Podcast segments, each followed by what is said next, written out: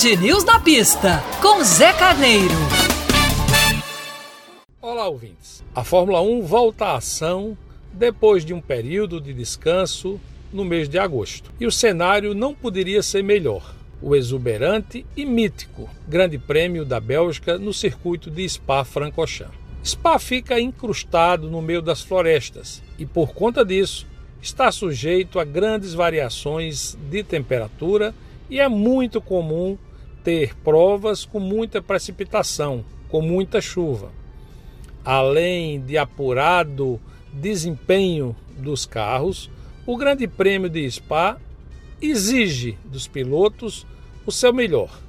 É um grande prêmio veloz, com curvas retas muito velozes, com diferença de altitude, com subidas e descidas que proporcionam muita emoção, mas também exigem o tempo todo do piloto concentração e audácia.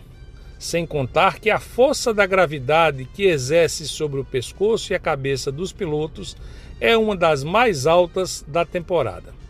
Mas Spa tem muito mais do que curvas e retas e subidas e descidas. Spa tem história. A famosa Buzz Stop, a última curva antes da entrada da reta, uma gincane onde grandes disputas por posições já foram travadas pelos grandes ídolos da nossa história, a história da Fórmula 1. Tem também aquela famosa largada muito difícil de ser completada sem acidentes, porque a reta é muito curta e logo após a reta nós temos a primeira curva à direita.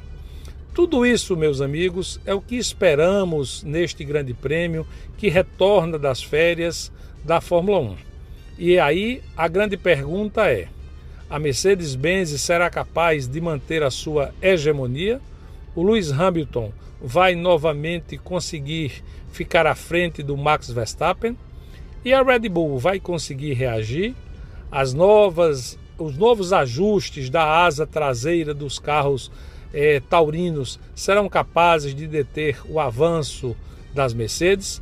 Tudo isso veremos domingo, mas aí vamos aguardar também um pouco dos treinos na próxima sexta. Um grande abraço, nos vemos por aí na próxima coluna.